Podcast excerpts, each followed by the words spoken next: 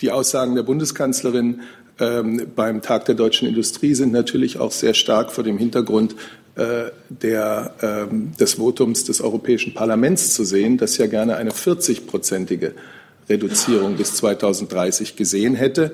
Ähm, sie spricht davon, dass so etwas die Gefahr birgt, dass wir die Automobilindustrie aus Europa vertreiben und sie dann anderswo Autos produziert, die wir dann hier kaufen.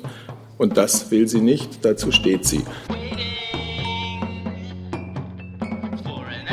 Einen guten Mittwochmittag wünsche ich, liebe Kolleginnen und Kollegen. Herzlich willkommen in der Bundespressekonferenz zur Regierungspressekonferenz. Ich begrüße Regierungssprecher Steffen Seibert. Ich begrüße die Sprecherinnen und Sprecher der Ministerien. Und wir haben viel Besuch heute.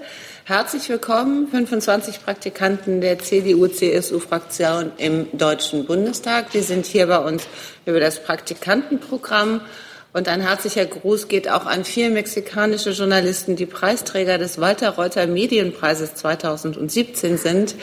Die kommen zu uns über das Goethe-Institut im Auftrag des Auswärtigen Amtes. Nochmals herzlich willkommen. Danke für Ihr Interesse. Liebe Hörer, hier sind Thilo und Tyler. Jung und Naiv gibt es ja nur durch eure Unterstützung. Hier gibt es keine Werbung, höchstens für uns selbst. Aber wie ihr uns unterstützen könnt oder sogar Produzenten werdet, erfahrt ihr in der Podcast-Beschreibung. Zum Beispiel per PayPal oder Überweisung. Und jetzt geht's weiter. Und wir dürfen auch einen neuen Kollegen begrüßen. Steve Alter ist bei uns. Pressesprecher im Bundesinnenministerium. Wenn Sie ein paar Worte zu, uns, äh, zu sich sagen, zu uns vielleicht auch dann. Ja, das mache ich sehr gern. Ich grüße auch Sie äh, ganz herzlich, meine Damen und Herren. Mein Name ist Steve Alter. Ich bin seit äh, rund zwei Wochen im äh, Pressereferat des BMI als einer der Pressesprecher tätig äh, und äh, nutze die Gelegenheit gern, mich hier vorzustellen. Vielleicht noch zwei Sätze zu meinem beruflichen Hintergrund. Ich bin Polizeibeamter bei der Bundespolizei, äh, bin seit 2015 äh, im Bundesinnenministerium tätig und habe mich dort vorwiegend mit Angelegenheiten der Bundespolizei, speziell mit grenzpolizeilichen Fragen beschäftigt bislang. Und jetzt in neuer Funktion freue ich mich auf die Zusammenarbeit und danke für diese Gelegenheit. Wir danken Ihnen und ich darf Ihnen unser kleines Begrüßungspaket überreichen. Dankeschön. Demnächst dann wieder hier. Okay, danke. danke. Dann starten wir mit dem Kabinett. Ja, ich habe Ihnen einige Beschlüsse der Bundesregierung vorzutragen. Äh, es geht los mit finanzpolitischen Beschlüssen. Die Bundesregierung verlängert die Hilfen zur Bewältigung der Flüchtlingskosten um ein Jahr. Sie erhöht die Mittel für den sozialen Wohnungsbau und sie mildert die Folgekosten aus der deutschen Einheit, aus der Wiedervereinigung ab. Das alles hat das Kabinett heute beschlossen zugunsten der Länder und Kommunen. Die Finanzierung erfolgt im Wesentlichen durch Änderung der Umsatzsteuerverteilung zulasten des Bundes und zugunsten der Länder. Kurz der Reihe nach, äh, das hohe Engagement des Bundes für Flüchtlinge setzt sich fort. Die Länder erhalten für den Asylbewerber, die Asylbewerberin 670 Euro je Verfahrensmonat und für abgelehnte Asylbewerber pauschal je Ablehnung 670 Euro einschließlich ausstehender Spitzabrechnungen und einer Abschlagszahlung für September und Dezember beträgt die weitere Bundesbeteiligung in diesem Jahr 1,6 Milliarden Euro. Für 2019 ist eine Abschlagszahlung an die Länder vorgesehen in Höhe von rund 482 Millionen Euro. Außerdem stockt der Bund im nächsten Jahr die Integrationspauschale auf dann rund 2,4 Milliarden Euro auf. Und darüber hinaus führt der Bund fort, was er jetzt schon tut, nämlich die vollständige Freistellung der Kommunen von den Kosten für Unterkunft und Heizung für anerkannte Asyl- und Schutzberechtigte. Das wird für ein weiteres Jahr fortgesetzt. Zum Fonds Deutsche Einheit. Es geht um die Abfinanzierung des Fonds Deutsche Einheit. Die Zinsentwicklung der vergangenen Jahre macht es möglich, dass dieser Fonds Deutsche Einheit schon zum Ende des Jahres 2018, Ende dieses Jahres vollständig getilgt ist. Also kann der Beitrag der Länder an dieser Abfinanzierung des Fonds für das Jahr 2019 entfallen. Und dafür wird der Länderanteil an der Umsatzsteuer ab 2019 um jährlich gut 2,2 Milliarden Euro erhöht. Und ich hatte Wohnraumförderung, sozialen Wohnungsbau ähm, erwähnt. Der Gesetzentwurf enthält Regelungen zugunsten der sozialen Wohnraumförderung 2019. Da werden den Ländern weitere 500 Millionen Euro zur Verfügung gestellt. Das nächste Thema klingt ein wenig technisch, hat aber große Bedeutung für eine nicht zu unterschätzende Zahl von Unternehmen und hängt mit dem kommenden Austritt Großbritanniens aus der Europäischen Union, also mit dem Brexit zusammen. Wir haben einen Gesetzentwurf zur Änderung des Umwandlungsgesetzes beschlossen. Dieses Umwandlungsgesetz regelt ähm, inländische oder auch grenzüberschreitende Umwandlungen von Unternehmen in jeweils andere Rechtsformen, also zum Beispiel von einer GmbH in eine Aktiengesellschaft. Es geht hier um die Unternehmen, die in der britischen Rechtsform einer sogenannten Limited, einer Private Company Limited by Shares, hier mit Verwaltungssitz in Deutschland äh, ansässig sind. Es gibt davon etwa acht bis zehntausend. Und der Gesetzentwurf schafft nun also eine weitere Möglichkeit, geordnet äh, eine Limited zu überführen in eine deutsche Gesellschaftsrechtsform mit beschränkter Haftung.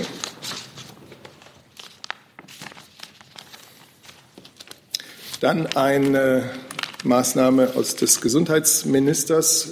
Jens Spahn hat das dem Kabinett vorgeschlagen. Das Kabinett hat es beschlossen. Es geht um gute Pflege. Gute Pflege kostet Geld. Und deswegen hat das Kabinett heute den Gesetzentwurf beschlossen, der eine Anhebung des Beitragssatzes zur sozialen Pflegeversicherung zum 1. Januar 2019 um 0,5 Prozentpunkte vorsieht. Sie wissen, und wir haben hier häufig darüber gesprochen, in der letzten Legislaturperiode sind die Leistungen der Pflegeversicherung deutlich ausgeweitet worden. Seit der letzten Legislaturperiode stehen diese Leistungen beispielsweise auch Demenzkranken zur Verfügung.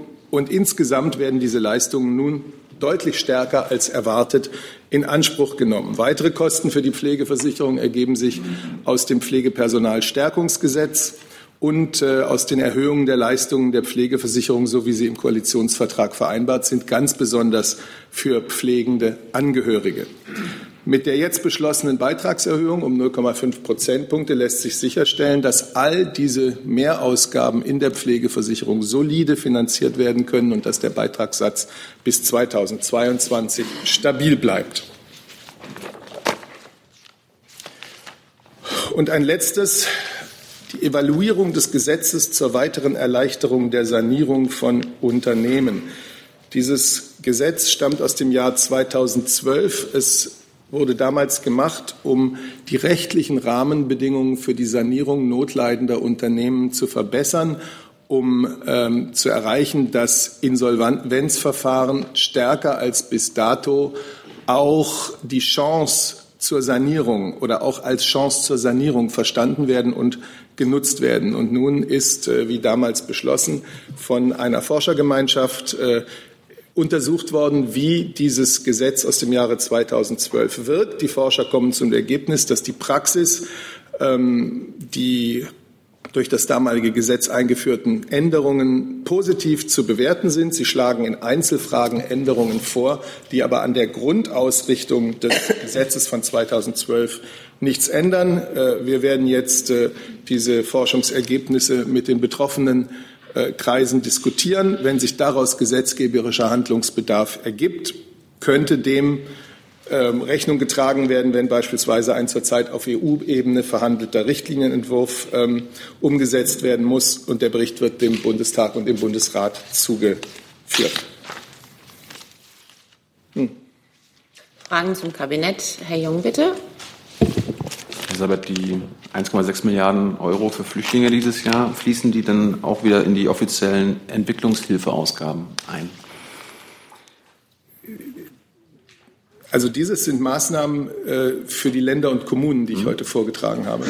Ach so, Sie meinen die Anrechnung für äh, die ODA-Quote. Da müsste ich den Kollegen oder die Kollegin vom Bundes, nee, den Kollegen heute vom Finanzministerium fragen.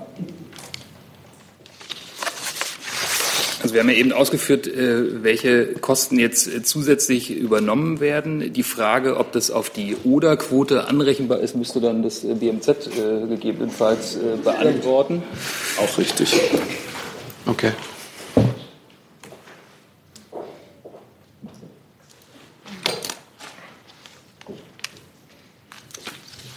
Ja, also tatsächlich zum, zu Teilen, in Teilen können die ähm, Versorgungsleistungen für Asylbewerber, das ist, glaube ich, die wichtige Unterscheidung, äh, im Inland auf die Oderquote angerechnet werden. Sehen Sie es mir nach, wenn ich jetzt die äh, exakten Quoten und so weiter äh, nicht parat habe, die müssten wir nachliefern. Danke. Aber es ist in jedem Fall nur ein Teil der Leistungen und auch ganz wichtig, auch nur im ersten Jahr. Eine der beiden weiteren Fragen zum Kabinett zu diesem Punkt oder beide neu? Bitte, Heiler. Ja, auch vermutlich an Herrn Kolberg. Herr Kolberg, der Deutsche Städtetag hat äh, als Reaktion auf den Kabinettsbeschluss eine Finanzierung auch für geduldete Flüchtlinge gefordert. Mir war jetzt neu, dass es überhaupt getrennt wurde. Ist das so, dass es da getrennt wird, was die, diese Finanzierung angeht? Und wenn ja, äh, gibt es da eine Debatte, eben auch äh, geduldete Flüchtlinge äh, äh, also zu finanzieren? Danke. Also zunächst mal geht es ja äh, darauf auf Beschlüsse von 2016 zurück. Seit 2016 unterstützt der Bund die Länder auf unterschiedliche Weise ähm, äh, zu, bei der Bewältigung äh, der Aufnahme und Integration von äh, Schutzsuchenden. Mit dem Beschluss, der heute im Bundeskabinett beschlossen wurde, werden diese Hilfen im Jahr 2019 fortgesetzt und damit der Koalitionsvertrag umgesetzt. Äh, sehen Sie mir nach, dass ich die aktuelle Debatte, äh, auf die Sie da anspielen, nicht kenne. Äh, ich kann aber sagen, dass äh, die Hilfen, die bisher geleistet wurden, weitergeführt werden und entsprechend dem Koalitionsvertrag eben noch zusätzliche Unterstützung geleistet wurde. Das wurde heute beschlossen im Bundeskabinett. Hatten Sie noch eine andere Frage zum Kabinett? Dann Frau Kollegin, bitte. Ähm, ich habe eine Frage zu der Anhebung des ähm, äh, Pflegebeitrages und eigentlich dann auch eine Frage ans Gesundheitsministerium. Im Koalitionsvertrag war ja festgeschrieben, dass 8000 neue Pflegekräfte eingestellt werden sollen. Jetzt ist mal meine Frage, wie ist da der Stand? Also wie weit ist man da schon vorwärts gekommen? Woher kommen diese Pflegekräfte? Gibt es da irgendwie eine Quote oder sowas? Wie viele jetzt aus Deutschland sind, wie viele nicht? Ähm, genau, dann würde ich mir, mich mal der Wasserstand interessieren. Ähm, ja, vielen Dank für die Frage. Also äh, der Stand mit den 8000 Pflegekräften ist insofern ähm, überholt, dass das Kabinett auch schon längst beschlossen hat im Pflegepersonalstärkungsgesetz, dass 13.000 neue Pflegekräfte eingestellt werden sollen. Das betrifft die stationäre Altenpflege. Das soll gelten ab 01.01.2019. Und gibt es da jetzt schon genug Bewerber oder gibt's da, äh, suchen Sie noch? Wie, ist, wie sieht das da aus? Also ähm, um das auch noch mal klarzustellen, das ist ja nicht das BMG, das diese Kräfte einstellt. Wir schaffen die Voraussetzungen, dass diese Stellen dann in den Einrichtungen geschaffen äh, werden. Die werden ja dann von den Mitteln der gesetzlichen Krankenversicherung bezahlt und die Einrichtungen können diese Kräfte eben ab 01.01.2019 dann anstellen. Zusatz? Nein. Alles gut? Dann hat das Verteidigungsministerium eine Nachricht für uns. Ja, ich möchte ganz gerne eine Information weitergeben, die uns heute von der Einsatzstelle der Feuerwehr aus Meppen äh, ereilt bzw. bekommen haben, dass nämlich der Moorbrand im Meppen auf der Welttechnischen Dienststelle gelöscht ist. An der Stelle möchte ich auch einmal allen Helfern und Helfern sowie den zivilen und ehrenamtlichen Einsatzkräften der Feuerwehr, THW sowie des Roten Kreuzes ganz ausdrücklich danken. Herr Jung dazu? Herr Fenrich, äh, geht um die, das Testen der Luftqualität und der verbrauchten Munition dort. Ähm, Sie hatten ja gesagt, dass Uranmunition dort niemals getestet wurde, aber was ist mit Wolfram-Munition? Also auf das eine haben wir uns ja schon eingelassen hinsichtlich der Ermittlung und auch der Durchsuchung bzw. der ähm, ähm, Untersuchung des Grundwassers, die keine chemischen Rückstände davon zulassen. Wir haben jetzt nicht auf sämtliche ähm, Werte untersucht. Und ich würde auch an dieser Stelle einfach mal sagen, das, was wir nicht gesagt haben, ist ja nicht falsch. Das heißt, bisher hatten wir keinen Anlass, dass dort in diesem Gebiet Verseuchungen oder irgendwelche Rückstände sein sollten, die Anlass geben zur Sorge. Haben Sie denn Wolfram-Munition dort getestet und benutzt? Darüber habe ich keine Kenntnis. Können Sie das nachreichen? Werde ich prüfen. Herr Jessen dazu? Ja, der Hintergrund äh, sind ja, wie Sie wissen, äh, Medienberichte, denen zufolge entweder Bundeswehr ähm, oder Partner ähm, oder auch äh, Rüstungsfirmen diese Munition getestet haben, mindestens könnten, die sich wohl beim Aufprall zerlegt und dann auch zerstäuben kann. Und Wolfram als Stoff an sich ist wohl toxisch. Das ist ja der, der Hintergrund. Darüber haben Sie aber so verstehe ich Sie im Moment, keine eigenen Erkenntnisse. Nein.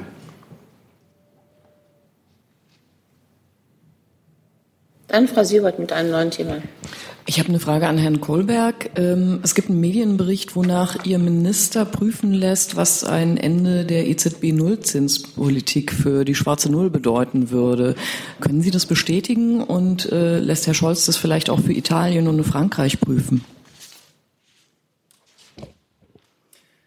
Ja, grundsätzlich äh, kann ich äh, sagen, ähm, dass äh, selbst bei einer Eintrübung der, Gesellschaft, äh, der gesamtwirtschaftlichen Entwicklung äh, der Regierungsentwurf und der Finanzplan gut abgesichert sind. Das gilt auch äh, für die Zinsen. Die Zinsausgabeansätze für den Regierungsentwurf 2019 und die Finanzplanung 2020 berücksichtigen die aktuelle Entwicklung und die Volatilität bei den Zinsen. Allerdings wird für den Finanzplanungszeitraum ein Anstieg der durchschnittlichen Refinanzierungszinsen unterstellt, sodass die neue Finanzplanung bereits eine Vorsorge für einen Zinsanstieg enthält. Und hinzu kommt noch, dass der Bund weiterhin die niedrigen Zinssätze nutzt, um das Schuldenportfolio eher langfristig auszurichten. Die durchschnittliche Zinsbindungsdauer des Schuldenportfolios des Bundes wurde in den vergangenen Jahren moderat erhöht. Sie beträgt aktuell 6,8 Jahre, zum Vergleich 6,4 Jahre in 2010. Die Strategie des Schuldenmanagements des Bundes trägt somit zu einer langfristigen Sicherung des niedrigen Zinsniveaus und zu einer Verringerung der Auswirkungen des Zinsanstieges, äh, eines Zinsanstieges auf den Bundeshaushalt bei. Nachfrage. Was ich eigentlich wissen wollte, ist, ob Herr Scholz das jetzt gerade trotzdem konkret prüfen lässt und ob er das auch für Italien und für Frankreich prüfen lässt. Also zu äh, Italien haben wir uns hier häufig äh, bereits geäußert. Ähm, äh, das äh, Haushaltsaufstellungsverfahren läuft. Wie Sie ja wissen, müssen die, jeder Mitgliedstaat äh, der Eurozone seinen Haushalt und seine Planungen äh, im Entwurf äh, der Kommission vorlegen. Das wird am 15. Oktober, läuft die Frist dafür ab. Und dann wird die Kommission eine Stellungnahme dazu abgeben. Äh, also diese, diese, diesem Verfahren kann ich hier natürlich nicht äh, vorgreifen. Das gilt natürlich auch für alle anderen Mitgliedstaaten. Und ähm, die Zinsentwicklung haben wir natürlich im Auge. Noch eine zweite Nachfrage. Ähm, das ging immer noch nicht auf meine Frage ein, ob das nämlich für Italien überprüft wird. Rechnen Sie das durch, was diese Zinsentwicklung bedeuten wird für den italienischen Haushalt? Ich habe Ihnen doch eben gesagt, dass der Haushalt noch gar nicht vorliegt, äh, dass der der Kommission am 15. Oktober vorgelegt werden muss. Also von daher habe ich Ihre Frage äh, ganz äh, genau beantwortet. Das Verfahren läuft noch. Die Kommission wird dann eine Stellungnahme zu dem Haushalt vorlegen und dann kann man sich dazu äußern, wie die, wie die Haushaltsplanung in Italien ist und welche Auswirkungen möglicherweise äh, Entwicklungen haben, auf die Sie jetzt äh, anspielen. Für Deutschland kann ich natürlich sagen, dass wir die Zinsentwicklung im Auge haben. Und deswegen habe ich ja auch darauf hingewiesen, dass wir im Haushalt dafür Vorsorge treffen, äh, dass wir beim Schuldenmanagement dafür Vorsorge treffen. Das ist Teil einer verantwortlichen Haushaltspolitik, die betreiben wir. Und deswegen haben wir natürlich die Zinsentwicklung ganz klar im Auge. Herr Mayer mit einem neuen Thema, bitte. Ich habe zwei Fragen zum Thema Umweltrat und Diesel. Ich weiß nicht, wollen wir das trennen oder wollen wir das unter dem das kommt Oberthema an, wie Auto nah die Fragen beieinander sind. Das kann ich von hier aus nicht beurteilen. Gut, dann müsste CO2, NOx, ich würde es ja. trennen. Beides nicht gesund. Herr Seibert, ich wüsste gerne von Ihnen, ähm, wie die Bundeskanzlerin den Kompromiss jetzt im Umweltrat bewertet, äh, weil ja das, wenn ich das richtig verstanden habe, über dem liegt, was die EU-Kommission vorgeschlagen hatte. Und wenn ich Frau Merkel noch richtig im, äh, Ohr habe vom äh, Tag der deutschen Industrie, da hat sie ja gesagt, alles, was über dem Vorschlag der Kommission liegt, würde die Autoindustrie aus Europa vertreiben. Darum meine Frage an Sie, wie die Kanzlerin das bewertet. Also, wie Sie wissen, und Sie wissen es ganz offensichtlich, hat der EU-Umweltrat gestern, ähm, und zwar spät abends, sich darauf verständigt, dass die Kohlendioxid-Grenzwerte für neue Pkw bis 2030 um 35 Prozent gegenüber 2020, 2021 gesenkt werden sollen. Als Bundesregierung begrüßen wir, dass die Umweltminister und Umweltministerinnen der EU sich auf eine gemeinsame Position geeinigt haben. Das heißt nämlich, dass noch heute die Verhandlungen mit dem Europäischen Parlament im Trilog aufgenommen werden können. Und ein zügiger Abschluss der Verhandlungen ist wirklich wichtig. Wir brauchen Planungssicherheit sowohl für das Erreichen der Klimaziele als auch natürlich für die Wirtschaft. Wie ist es zu diesem Beschluss gekommen? Wie Sie wissen, hatte die EU-Kommission nach Abwägung aller Gesichtspunkte den Vorschlag gemacht, den durchschnittlichen Ausstoß auf ähm, äh, ab 2030 um 30 Prozent äh, zu senken. Entschuldigung, bis 2030 um 30 Prozent zu senken. Und diesen Vorschlag hatte die Bundesregierung unterstützt. Für diesen Vorschlag gab es im Rat der Umweltminister keine ausreichenden Unterstützung. Die Bundesregierung hat dann als gemeinsame Position den Kompromissvorschlag der österreichischen Ratspräsidentschaft mitgetragen. Und dabei haben wir insbesondere auch eine gute Zusammenarbeit mit Frankreich ähm, gepflegt. Das ist das, was ich dazu sagen kann. Ich kann das ja, nur unterstreichen. Ähm, unsere Befürcht größte Befürchtung war, dass es keine Einigung gibt beim Umweltrat.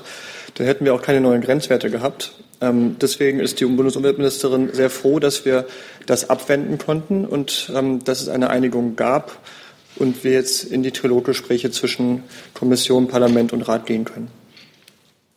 Zusatzfrage. Das heißt, Herr Seibert, äh, die Kanzlerin wird nicht darauf drängen, dass also am Ende der Vorschlag der Kommission durchgesetzt wird, sondern dass es eben bei diesen 35 Prozent bleibt, weil ja das nicht ja, also, Ihrer Position entsprach. Darum frage ich. Äh, na gut, selbstverständlich. Äh, wir haben jetzt einen, einen europäischen Kompromiss. Wir begrüßen diesen europäischen Kompromiss. Ich habe Ihnen erklärt, wie er zustande gekommen ist, und wir werden uns jetzt also wir wollen jetzt, dass im Trilog mit dem Europäischen Parlament möglichst schnell dieses dann auch so beschlossen wird, dass Planungssicherheit nach allen Richtungen besteht. Herr Jessen dazu? Ja, nur eine äh, Klärung im Wording.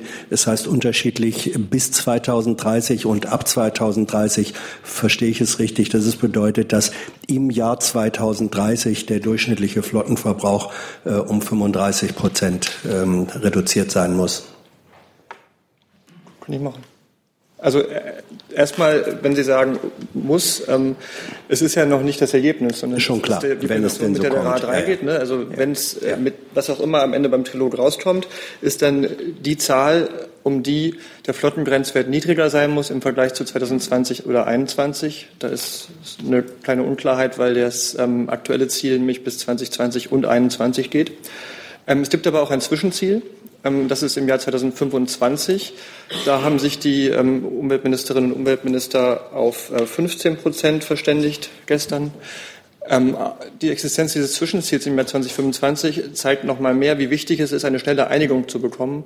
Denn die Autohersteller müssen sich ja auch jetzt schon darauf einstellen, was sie im Jahr 2025 und in den Jahren davor für Autos verkaufen. Aber der, ähm, also dann verstehen wir, oder ich es richtig, dass der, der Reduktionswert 35 Prozent, wenn es denn so kommt, im Jahr 2030 erreicht sein muss. Richtig? Inklusive des, des Zwischenziels. Ja, ja. Das ist natürlich dann ein Weg, den man dahin geht. Ne? Ja, ja. danke. Herr Heberlein dazu? Frage ans BMVI. Inwiefern war denn, waren denn die 35 Prozent dann auch mit dem BMVI abgestimmt? Weil reingegangen ist man ja mit 30 Prozent. Und wie zufrieden sind Sie denn mit der Verhandlungsführung von Frau Schulze? Wie gesagt, wie Herr Seibert auch gesagt hat, man hat sich jetzt auf einen europäischen Kompromiss geeinigt. Und ähm, mehr habe ich dem auch nicht hinzuzufügen. Und die Nachfrage, war denn Herr Scheuer eingeweiht da rein in die 35 Prozent oder wurde er nicht nochmal kontaktiert? Wie gesagt, man hatte sich auf eine gemeinsame Haltung der Bundesregierung im Vorfeld auch verständigt. Frau Schulze hat dann dort das Ganze auch mit vertreten. Das heißt, die 35 Prozent waren vorher ausgemacht, oder? Ähm, Nochmal zur Aufklärung, was das Verkehrsministerium angeht. Also die Gesprächspartner da waren vor allem auch das Wirtschaftsministerium und das Kanzleramt. Ähm, wegen der Zuständigkeit für die Automobilindustrie eher das Wirtschaftsministerium.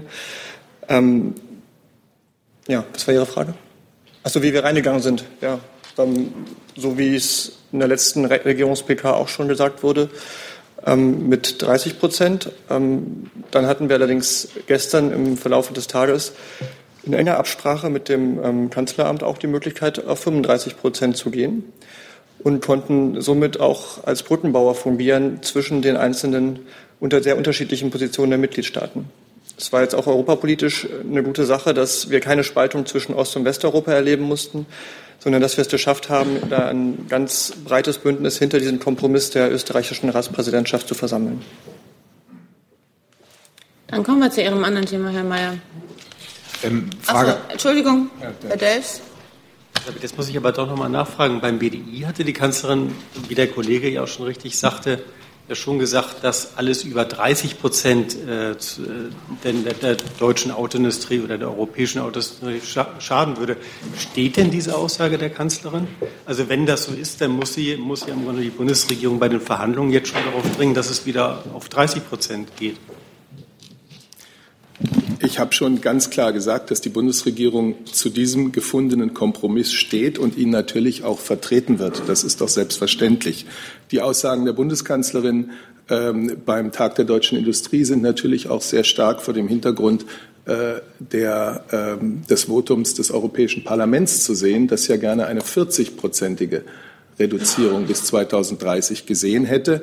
Ähm, sie spricht davon, dass so etwas die Gefahr birgt, dass wir die Automobilindustrie aus Europa vertreiben und sie dann anderswo Autos produziert, die wir dann hier kaufen.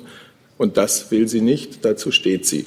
Jetzt haben wir einen Kompromiss, wir stehen zu diesem Kompromiss und äh, sind auch der, der, österreichischen Ratspräsidentschaft dankbar, dass sie da ähm, in diese Richtung gewirkt hat.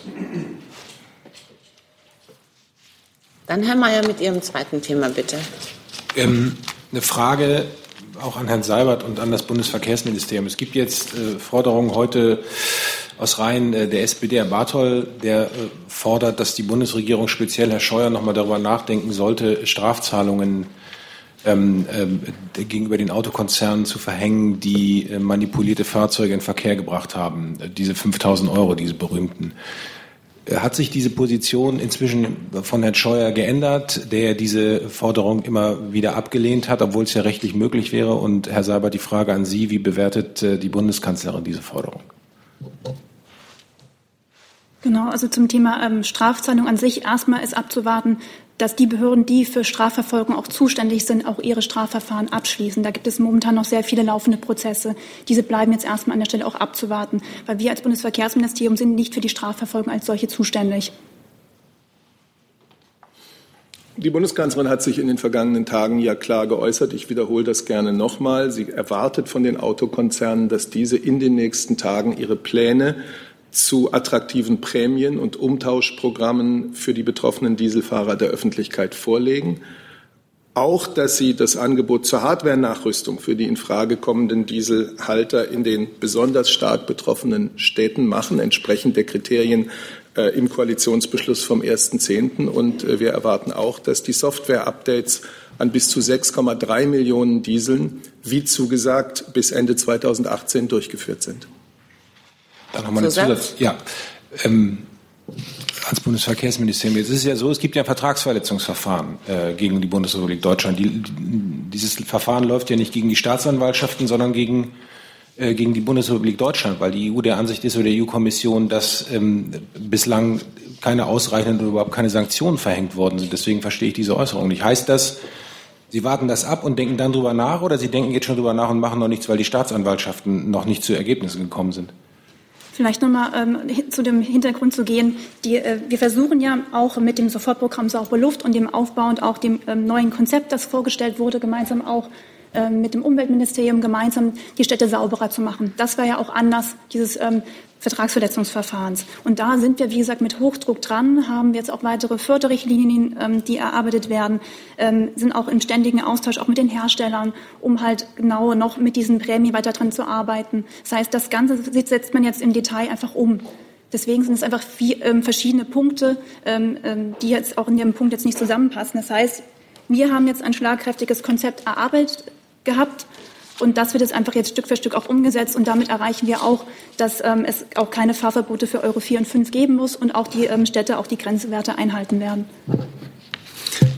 Wenn ich vielleicht auch ganz kurz was sagen darf. Ähm, Sie fragen das ja vor dem Hintergrund auch des Verwaltungsgerichtsurteils in Berlin gestern sicherlich.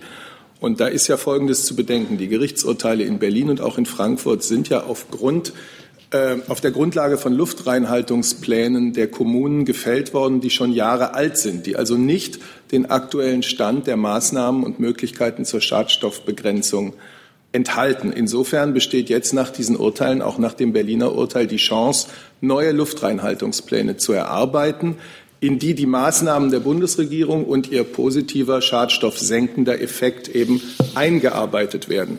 Da will ich noch mal grundsätzlich sagen, ähm, weil das gelegentlich, ähm, sagen wir mal, nicht genügend bedacht wird, die Erstellung von Luftreinhalteplänen und die Umsetzung dieser Pläne ist in Deutschland Sache und Verantwortung der Länder, nicht des Bundes. Ähm, der Bund unterstützt durch die Maßnahmen, die vielfachen Maßnahmen, die wir hier in den vergangenen Monaten und auch am 1.10. noch mal vorgestellt haben. Herr Heberlein dazu? Nochmal eine Nachfrage ans BMVI und zwar, ähm, wie, auf welcher Rechtsgrundlage könnte man denn äh, Bußgelder verhängen? Was wäre da die Möglichkeit? Und wie groß ist denn der Anteil von Euro 5 und Euro 6 Dieseln, ähm, die jetzt äh, quasi Betrugsdiesel wären an allen Euro 5 und Euro 6? Genau. Sie vermischen an dieser Stelle auch wieder verschiedene äh, Punkte. Einmal die sogenannte das, wo betrogen wurde und das mit der weniger, was in Richtung Luftreinhaltung kommt. Deswegen muss man auch da wieder so ein bisschen ähm, vielleicht nochmal präziser einfach werden. Das heißt, dort, wo ähm, betrogen wurde, wurden auch Software-Updates auch durchgeführt, die wir sogar mit der relativ hohen Quote in dem, in dem verbindlichen Rückruf auch schon durchgeführt haben. Das andere sind Kriterien, die man aufgrund von der, mit dem Grenzwerten jetzt festsetzt, dass Euro 4 und Euro 5 jetzt auch noch sauberer werden, damit die Städte noch stärker entlastet werden. Das sind also verschiedene Diskussionen, die da mit reinlaufen. Das heißt, Sie, Sie, schütteln den Kopf? Ja, das war nicht meine Frage. Meine Frage drehte sich nochmal um die Bußgelder und eben um die Frage, welche rechtliche Grundlage es denn für die Bußgelder aus Ihrer Sicht gäbe. Ja, Bußgelder können theoretisch ja nur verhängt werden, wenn man nachweislich was festgestellt hat, was nicht in Ordnung war. Und das, wie gesagt, ermitteln jetzt auch noch, wie gesagt, derzeit auch die ähm, Strafverfolgungsbehörden daran. Und wie groß ist der Anteil der Euro 5 und Euro 6 Betrugsdiesel an? Um wie viele Fahrzeuge handelt es sich da? Das müsste ich jetzt nochmal im Detail nachschauen. Wäre schön, wenn Sie es nachreichen könnten. Kann ich prüfen. Danke. Herr Jung, bitte dazu. Herr Sabat, Sie hatten gerade das Berliner äh, Urteil gestern angesprochen. Wie geht denn die Bundesregierung mit der möglichen Beeinträchtigung des Regierungsfuhrparks um? Da sind ja auch viele Autos, also ein Teil der Flotte, wären ja von diesem Verbot in Berlin betroffen. Würde da die Regierungsarbeit beeinträchtigt werden? Ich gehe davon aus, dass nein, aber ich kann Ihnen jetzt hier keine Einzelauskünfte über die Flotte der Bundesregierung machen. Das müsste ich gegebenenfalls nachreichen. Dazu? Ja, bitte. Frage ans Bundesverkehrsministerium ähm, zu der Frage ähm, der, Entschuldigung, jetzt habe ich den Faden verloren. Erstmal ähm, eine Frage noch zu den ähm, Plänen Nachrüstung Dieselkonzept.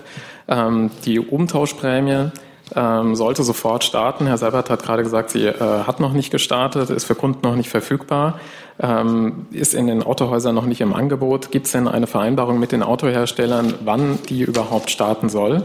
Und das Zweite, nochmal zu der Frage der Bußgelder. Ähm, Sie sagten gerade, die könnten nur dann ähm, eingefordert werden, wenn illegale Aktivitäten festgestellt wurden. Das hat das Verkehrsministerium ja festgestellt. Im Beispielfall Mercedes etwa mit einigen hunderttausend illegalen Abschalteinrichtungen. Ähm, wie ist in dieser Situation die Frage von Bußgeldern zu bewerten? Kommen die? Also vielleicht um nochmal diese ähm, Frage zu den Bußgeldern vielleicht abschließend ähm, ähm, vielleicht zu Ende zu führen. Wie gesagt, wird sich diese Frage nach Bußgeldern erst dann stellen, wenn, wie gesagt, die Strafverfolgungsbehörden ihre Untersuchung und ihre ähm, Beschlüsse ähm, finalisiert haben und auch da rechtskräftige Urteile feststehen. Erst dann würden wir darüber weiterdenken, inwiefern wir mit Bußgeldern umgehen. An der Stelle. Dann ähm, der zweite Punkt war nochmal, ich habe gerade den Faden verloren. Umtauschprämie. Genau. Wir stehen auch da natürlich mit den Herstellern jetzt im, im, im engen Austausch. Äh, der Minister hat ja auch ähm, bei der Vorstellungskonzept gesagt, die Details werden jetzt noch erarbeitet und auch die Prämie wird als solche auch sehr zeitnah auch zur Verfügung stehen. Das heißt, es gibt keine, keine Vereinbarung mit den Herstellern, bis wann die eingeführt werden müssen und den Kunden zur Verfügung gestellt werden müssen. Wie gesagt, es geht ja darum, relativ zeitnah ähm, Maßnahmen zu finden, die auch wirken, damit auch die Städte entlastet werden. Und da ist man jetzt auch mit Hochdruck dran. Dazu, Herr Jung? Ja.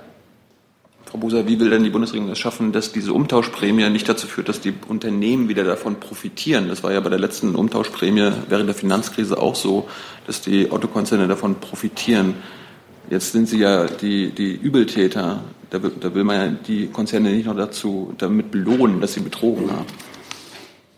Zum einen würde ich gerne mal darauf eingehen, was ist denn der Sinn überhaupt dieser Umtauschaktion? Das heißt, Ziel dieser Umtauschaktion ist, dass wir, dass wir die Städte einfach damit sauberer machen, damit, damit man dort schnelle, verfügbare Lösungen schafft, damit mehr saubere äh, Dieselfahrzeuge auf die Straße kommen und auch die Flotten damit erneuert werden. Das ist der Hintergrund des Ganzen. Und ähm, daran ist man jetzt dran, um dieses Konzept jetzt sukzessive auch umzusetzen, um halt auch so die Luft in den Städten jetzt sehr, sehr, sehr schnell, sehr, sehr viel besser sauber zu machen. Ich habe ja nicht danach gefragt, dass Sie die Städte sauber machen, sauberer machen wollen, sondern Sie wollen ja auch nicht die Unternehmen profitabler machen. Es geht ja darum, dass die Hersteller attraktive Angebote wirklich an den einzelnen Dieselfahrer auch anbieten können. Das heißt, der ähm, Dieselfahrer zum Beispiel, wenn man einfach normal ein, ein, Auto nimmt, Euro 4, hat einen gewissen Restwert, darauf käme dann nochmal ähm, durchschnittlich um die 5000 Euro, ich rede jetzt einfach nur mal relativ pauschal, ohne mir den genauen Einzelfall zu betrachten, nochmal eine weitere Umtauschprämie obendrauf. Dann käme gegebenenfalls nochmal, wenn er sich entscheiden sollte, ich möchte zum Beispiel ein Elektrofahrzeug mir anschaffen, noch eine weitere Prämie dazu hindrauf. Und dann hat man wirklich Angebote, die auch, wie gesagt, für den Einzelnen auch attraktiv sind. Aber schon mit einem neuen Thema. Äh, eine Frage ans Innenministerium zu den Berichten ähm, über das, was gestern der Minister in der Fraktionssitzung gesagt hat, zu den erwarteten Flüchtlingszahlen. Können Sie da A, diese Zahl von 100.000, die kolportiert wird, als Nettozuwanderung bestätigen und das mal erklären? Das ist offensichtlich gegengerechnet äh, Flüchtlinge, die kamen und die, die wieder abgeschoben wurden bzw. ausgereist sind freiwillig. Und eben die zweite geht das Ministerium davon aus, dass dieser im Koalitionsvertrag äh, ausgemachte Korridor nicht erreicht wird in diesem Jahr. Es ist so, dass der Minister in der Fraktionssitzung gestern äh, diese Äußerung äh, getätigt hat. Er hat gesagt, dass netto äh, bis zum Zeitpunkt jetzt, heute oder gestern, äh, bei uns 120 äh, Asylanträge eingegangen seien, 120.000 Entschuldigung, und äh, abgezogen oder abgezogen davon die, die abgeschobenen und die die freiwillig ausgereist sind, man in etwa, so hat es auch tatsächlich gesagt, auf die Zahl von 100.000 bis Stand gestern kommt. Und die zweite Frage, äh, geht das Ministerium fest davon aus, dass bis zum Jahresende diese 180 bis 220.000 nicht erreicht werden? Es ist immer äh, schwierig mit Prognosen. Äh, ursprünglich sind wir davon ausgegangen, dass in den Monaten August, September, Oktober die Zahlen noch mal ansteigen. So war es bisher. Das Gegenteil ist aber der Fall. Äh, sie sind im September äh, nicht angestiegen, sondern gesunken. Und insofern äh, nach den jetzigen Zahlen gehen wir davon aus, dass dieser Korridor auf keinen Fall überschritten wird. Herr Jörg war mit einem neuen Thema. Ja, es gibt wohl erneut Reparationsforderungen äh, und Entschädigungsforderungen seitens der äh, griechischen Regierung. Ähm, was hält denn die Bundesregierung diesmal von solchen Forderungen? Wir haben diese Frage hier ja wirklich vielfach besprochen. Unsere Haltung ist, dass die Frage nach deutschen Reparationen juristisch wie politisch abschließend geregelt ist und äh, da hat sich an dieser Haltung nichts geändert. Es gibt im Übrigen keinen offiziellen äh, Vorstoß der griechischen Regierung. Zusatz? Hat die Bundesregierung ähm, Informationen darüber, dass diesmal ähm, dieser Vorstoß eventuell in Absprache mit der polnischen Regierung erfolgen kann? Ehrlich gesagt habe ich darüber keine Informationen und es wäre auch erstaunlich, wenn ich Informationen über Absprachen, mögliche Absprachen zwischen Polen und Griechenland hätte. Ich habe sie nicht. Herr Lange, bitte mit einem neuen Thema. Ich habe eine Frage an das Wirtschaftsministerium zum Thema äh, Batteriezellproduktion. Und zwar gibt es einen Bericht des Tagesspiegels, wonach sich die Pläne des Ministers zur Ansiedlung einer solchen Produktion in Deutschland finalisieren. Das ist die Rede von einer Milliarde Anschubfinanzierung und äh, zweitens die, äh, äh, die Rede davon, dass Vata, Microcell und Ford sich äh, an dieser Produktion beteiligen. Können Sie das so bestätigen? Danke. Danke für die Frage. Wir haben uns zu dem Thema hier ja auch schon ähm, häufiger geäußert. Was Neues kann ich dazu nicht sagen. Also es bleibt dabei, dass wir da im Gesprächen sind und Herr Altmaier sehr daran interessiert ist, in Deutschland äh, das Thema Batteriezellfertigung voranzubringen. Und wir zuversichtlich sind, dass wir auch bis Ende des Jahres konkretere Ergebnisse haben. Ähm, zu den Details des äh, Artikels möchte ich mich hier nicht äußern. Zusatz?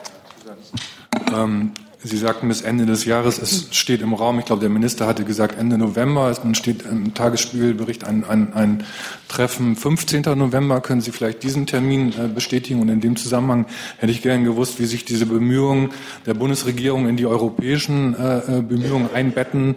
Da gibt es ja diese Batterieallianz, da soll es am 15. Oktober ein Treffen äh, geben, das der Energiekommissar einberufen hat. Äh, wie, wie stellen sich diese Bemühungen, also geben, gibt Deutschland, das ist die Frage, gibt Deutschland die europäischen Bemühungen auf, um dann eine deutsche Batteriezellproduktion äh, voranzutreiben oder läuft das parallel? Danke.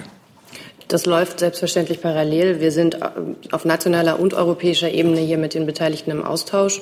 Und ähm, zu Ihrer Frage nach dem konkreten Datum möchte ich bei Ende des Jahres bleiben. Ähm, Herr Eberlein mit einem neuen Thema. Es geht mir um die Initiative von Frau Schulze zum, gegen das Insektensterben äh, und eine Frage ans Landwirtschaftsministerium. Ähm, nämlich inwiefern, Sie wollen ja auch was zu sagen? Herr Fichtner? Ja, Und zwar die Frage, inwiefern ähm, Sie das begrüßen, den Vorschlag von, für den Vorstoß von Frau Schulze, der ja auch, sagen wir mal, reinregiert in das, was die Landwirtschaftsministerin da macht. Es geht ja unter, unter anderem darum, eine grundlegend andere Verwendung von Pestiziden anzustreben. Ich weiß nicht, wer anfangen möchte. Ich würde das vielleicht kurz einordnen. Also äh, zur Stunde findet das ähm, Nationale Forum Biologische Vielfalt statt, hier im DBB-Forum in Berlin. Da äh, stellt die Bundesumweltministerin ähm, eine Ideensammlung vor für ähm, den Insektenschutz. Das ist noch in einem sehr frühen Stadium. Wir haben jetzt ähm, bei uns im, im, Haus äh, nach allen möglichen Ideen gesucht. Was kann man tun, damit es Insekten besser geht in Zukunft? Das betrifft vor allem die Art, ähm, wie wir Landwirtschaft fördern. Das betrifft auch den Einsatz von Pestiziden. Ähm, Genau, und jetzt ist ähm, heute stellen wir das der Öffentlichkeit vor und fragen ähm, die Öffentlichkeit, ob es noch weitere gute Ideen gibt. Es soll eine Online-Beteiligung dazu geben und erst danach ähm, wird dann ein ähm, überarbeiteter Entwurf in die Ressortabstimmung gehen und Ziel ist, dass wir im Frühsommer im Kabinett sind, damit es dann ein Aktionsprogramm Insektenschutz geben wird, wie es im Koalitionsvertrag vereinbart ist. Ich sehe da auch keinen Widerspruch zum Bundesumweltministerium, denn schon im Koalitionsvertrag wurde festgelegt, dass man sich für Insektenschutz beispielsweise einsetzt. Ähm, Bundeslandwirtschaftsministerin Klöckner hat sich da auch bereits in dieser Legislaturperiode entsprechend schon tätig gezeigt, wird das auch weiter fortsetzen. Wir sind da auch unter anderem in Gesprächen mit dem BMU. Also ich sehe da keinerlei Widerspruch. Zusatz? Kurze Nachfrage. Ähm, also grundsätzlich weniger Pestizide verwenden, das ist was, was das Landwirtschaftsministerium super findet. Finden wir super, haben wir auch schon gesagt. Genau, hat die Bundesministerin mit betont. Ähm, wir sind da zum Beispiel dabei an der ähm, Erarbeitung einer Ackerbaustrategie, die eben auch vorsieht, mit Hilfe neuer Technologien ähm, den Düngemitteleinsatz, Pestizid- oder Pflanzenschutzmitteleinsatz eben zu reduzieren. Also wir gucken da in eine Richtung, ja. Herr Kollege mit einem neuen Thema? Oder hat sich das erledigt? Also Wenn Sie ins Mikrofon sprechen, haben wir eine Chance, Sie zu verstehen. Noch ein anderes neues Thema, und zwar ähm, eine Frage ans Arbeitsministerium. Die Bundesagentur für Arbeit hat neue Zahlen zu Hartz-IV-Sanktionen veröffentlicht. Ähm, die Quote ist mit etwa drei Prozent gleich geblieben. Von den Sozialverbänden kommt trotzdem einige Kritik an den Sanktionen. Ähm, deshalb die Frage an das Haus, gibt es denn Pläne, sie abzumildern, zum Beispiel für bestimmte Personengruppen?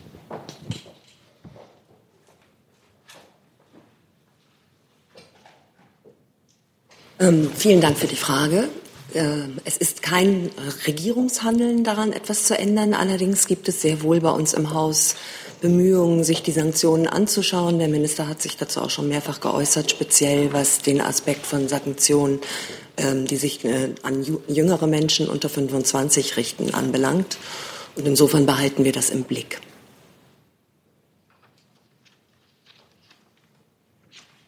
Ein Zusatz? Dann Herr Jung. Ja, das Wirtschaftsministerium, äh, der Wirtschaftsminister hatte ja versprochen, dass bis zum Ende des dritten Quartals, also bis Ende vorletzter Woche, die Liste mit den unbeteiligten, äh, mit den beteiligten Staaten am Jemenkrieg vorliegen würde. Ich weiß immer noch nicht davon, wann können wir damit rechnen. Danke für die Frage. Sie beziehen sich auf die Äußerungen von Herrn Altmaier in der, in der Bürgerpressekonferenz anlässlich des Tags der offenen Tür. Wir haben das uns nochmal angeguckt und wir haben nicht gefunden, dass er da gesagt hat, er würde eine Liste vorlegen wollen, sondern er hat gesagt, dass er sich auf eine gemeinsame Position der Bundesregierung mit äh, allen beteiligten Kollegen verständigen wird und dass diese dann ähm, hoffentlich bald äh, vorliegen wird. Er hatte schon davon gesprochen, dass wir das dann in der Öffentlichkeit erfahren werden, dass wir dem Parlament vorgelegt werden. Äh, Gibt es denn diese gemeinsame Position schon? Darf Herr Seibert. Es gibt Gespräche. Wie lange dauern die noch? Kann ich Ihnen keine Vorhersage machen. Herr Geber dazu? Vielleicht eine Nachfrage zu den Gesprächen, die jetzt ja schon eine ganze Weile dauern. Wo sind denn, äh, vielleicht können Sie mal ein bisschen beschreiben, wo die Knackpunkte sind bei diesen Gesprächen, die ja offenbar nicht zu einem Ergebnis bisher geführt haben?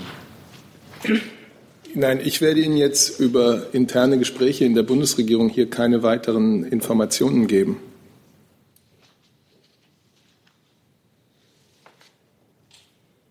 Herr Jung, noch mal dazu. Eine Lernfrage ist aber, warum müssen da überhaupt Gespräche geführt werden? Das ist ja jetzt keine, ist ja keine Meinungssache, wer da beteiligt ist, sondern sind ja Fakten. Die müssen ja nun zusammengetragen werden. Das ist Ihre Ansicht. Also ist es aus Sicht der Bundesregierung Meinungssache, wer dort beteiligt ist? Nein, darum geht es überhaupt nicht. Äh, natürlich beobachten wir die Situation dort sehr genau. Das weiß ja auch das Auswärtige Amt. Wir sprechen darüber in der Bundesregierung, wie wir die Entwicklung in der gesamten Region, wie wir die Entwicklung im Jemen-Konflikt, äh, wie wir die Beteiligung einzelner Staaten am Jemen-Konflikt bewerten und welche Auswirkungen das auf unsere Politik hat. Herr Jessen mit einem neuen Thema, bitte. Frage an Herrn Seibert. Können Sie uns etwas sagen oder was können Sie uns sagen über das Telefonat, das die Kanzlerin offenbar gestern mit Herrn Abbas äh, geführt hat? Äh, Presseberichten äh, erstens zum Umfang, wenn es geht, wie lange hat es gedauert? Ähm, äh, offenbar wurde nicht über die Wiederaufnahme von Friedensgesprächen oder Friedensverhandlungen äh, gesprochen. Ist das richtig? Also ähm, wie lange hat es gedauert? Äh, ich glaube, das wäre das erste Mal, dass ich hier Minutenangaben mache. Ja. Äh, die Bundeskanzlerin hatte, die Bundeskanzlerin hatte ja äh, im Zuge der deutsch-israelischen Konsultationen, ich glaube auch bei der Pressekonferenz in Jerusalem angekündigt, dass sie im Anschluss daran binnen weniger Tage auch mit Mahmoud Abbas sprechen werde und genau das hat sie getan. Sie hat ihm äh, von den deutsch-israelischen Konsultationen berichtet, hat mit ihm über die Situation in der Region gesprochen, hat noch einmal die deutsche Haltung bekräftigt, wie sie sie auch in Israel bekräftigt hatte, dass wir einen ausgehandelten, eine ausgehandelte Zwei-Staaten-Lösung als den Weg zu einer friedlichen und sicheren Zukunft äh, in der Region sehen. Und das ist das, was ich Ihnen über dieses Gespräch sagen kann. Äh, die Kanzlerin hat ja auch angekündigt, dass sie Fragen zur Situation im Gazastreifen stellen werde. Ähm, können Sie uns äh, sagen, ob es da neuen Informationsstand zusätzlichen, der über das bisher Bekannte hinausgeht, gibt? Sie hat sich, wie wir in der kurzen Presseerklärung auch gesagt haben, äh, mit Mahmoud Abbas, dem Präsidenten, auch über den Stand des innerpalästinensischen Versöhnungs- oder Annäherungsprozesses ähm, unterhalten. Eine letzte Nachfrage. Dankeschön. Da ja die ähm, USA sich zurückgezogen haben, als möglicher Vermittler eigentlich nicht mehr zur Verfügung stellen, ist es eine Perspektive, dass die EU oder auch äh, speziell Deutschland in eine solche Vermittlerposition äh, zwischen Israel und den Palästinensern äh, zunehmend hineinwachsen könnte? Das halte ich jetzt für eine Spekulation, so wie ich auch ähm, sage, das ist zumindest meine Meinungsäußerung, was Sie jetzt über die USA gesagt haben. Äh, Deutschland hat ein ganz großes Interesse an einer gesicherten, sicheren Existenz des Staates Israel. Und aus diesem Interesse heraus halten wir äh, die ausgehandelte, die verhandelte Zwei-Staaten-Lösung, die auch den Palästinensern ihren eigenen Staat gibt, äh, für den besten, eigentlich den derzeit einzig denkbaren Weg. Und das ist äh, die Haltung, die wir vertreten, die wir auch in die europäische Politik einbringen. Und äh, mehr kann ich Ihnen dazu jetzt nicht sagen. Habe ich die nonverbale Äußerung richtig verstanden, dass es einen Nachtrag gibt aus dem BMZ? Bitte.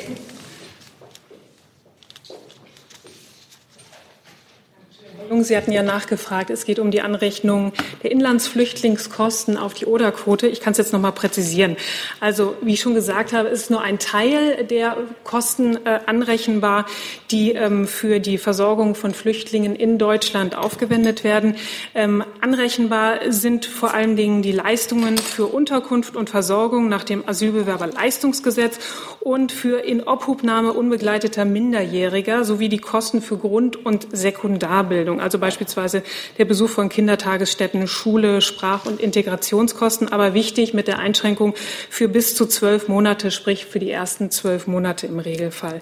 Diese Kosten werden derzeit noch eine Einschränkung nur für Flüchtlinge aus Entwicklungsländern berücksichtigt und auch nur für solche Entwicklungsländer, die nicht als sichere Herkunftsstaaten ähm, eingeschätzt sind. Nachfrage dazu? Können Sie uns sagen, wie groß der Anteil dieser Kosten an den zum Beispiel 1,6 Milliarden Euro, die Herr Seibert vorhin genannt hat, in diesem Jahr sind? Kann ich Ihnen nicht beziffern. Das wird, glaube ich, auch immer erst, äh, die Oder-Quote wird ja immer mit großer Verzögerung äh, berechnet. Erst wenn alle Gesamtausgaben nicht nur vom Bund, sondern auch von den Ländern und Kommunen ähm, vorliegen und im Regelfall mit einer Verzögerung von anderthalb Jahren. Das heißt, äh, das kann ich Ihnen jetzt für diesen ähm, künftigen Zeitraum sozusagen noch nicht angeben. Frau Bischof dazu? Ich fürchte, das war jetzt auch fast mitbeantwortet, aber trotzdem die Frage, nachdem Deutschland die Oder-Quote jetzt einmal erreicht hatte, war jetzt mein Stand, dass in den kommenden Jahren sie wieder nicht erreicht wird. Hat die Aufstockung der Flüchtlingskosten Auswirkungen darauf und könnte man die doch wieder erreichen oder lässt sich diese Prognose noch nicht machen? Nochmal, also die Oder-Zahlen, die endgültigen, erhalten wir immer erst mit großer Verzögerung. Sie haben recht, im Jahr 2016 hat Deutschland die Oder-Quote 0,7, dieses 0,7 Prozent Ziel tatsächlich erstmals erreicht. Wir haben aber auch immer sehr deutlich darauf hingewiesen und auch der Minister hat das getan, dass das unter anderem eben auch daran liegt, dass die ähm, Flüchtlingskosten im Inland so hoch waren und sich auf die Quote natürlich niedergeschlagen haben. Ähm, die Flüchtlingszahlen, äh, die nach Deutschland kommen, das haben Sie ja auch ähm, mitbekommen, die sind rückläufig und entsprechend wird auch der Anteil dieser, äh, der auf die Oder-Quote angerechnet wird, entsprechend sinken. Aber wie genau, das kann ich Ihnen nicht sagen. Dann noch ein Nachtrag aus dem Verteidigungsministerium. Ja, Herr Jessner-Jung, Sie hatten ja mal gefragt nach Wolfram. Nach unseren Informationen handelt es sich bei Wolfram um einen Stoff, der selbst wenn er verschossen wird oder sich dabei zerlegt, eben keine schädigende Wirkung im Rahmen einer Strahlung zur Folge hat und somit auch nicht gemessen werden kann. Nachfrage dazu? Aber Sie wissen noch nicht, ob Wolfram-Munition dort verschossen wurde. Die Information haben wir auch, dass Wolfram-Munition dort verschossen wurde. Bleibt aber nichts an der Einschätzung der Gefährdungslage bzw. der Messbarkeit. Hey Leute, Jung und Naiv gibt es ja nur durch eure Unterstützung. Ihr könnt uns per PayPal unterstützen oder per Banküberweisung, wie ihr wollt. Ab 20 Euro werdet ihr Produzenten im Abspann einer jeden Folge und einer jeden Regierungspressekonferenz. Danke vorab. Ich habe keine weiteren Wortmeldungen vorliegen. Herr Jessen noch einmal. Ja, eine Frage ans äh, BMI, Frau Petermann. Können Sie uns etwas sagen über die Festnahme des offenbar dringend Tatverdächtigen im Fall Viktoria Marinova, der ermordeten bulgarischen äh, Journalistin?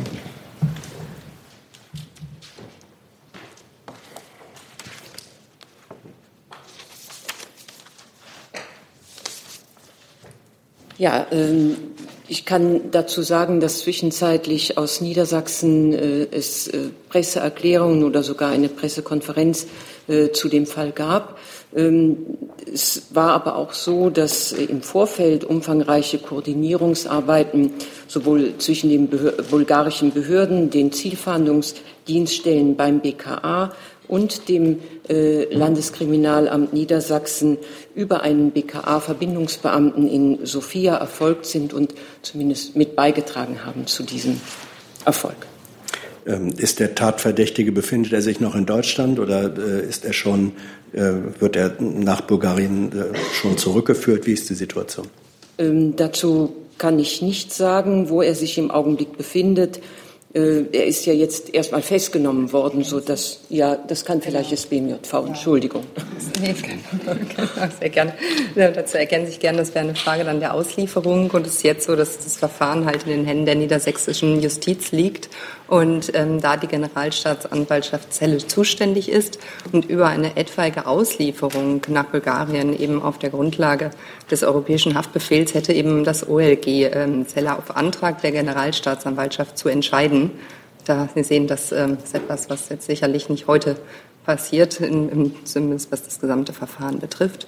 Und ähm, deswegen wären weitere Fragen jetzt auch eben an die Justizbehörden in Niedersachsen zu richten. Ich sage danke für diesen Mittwochmittag. Einen schönen Restmittwoch wünsche ich.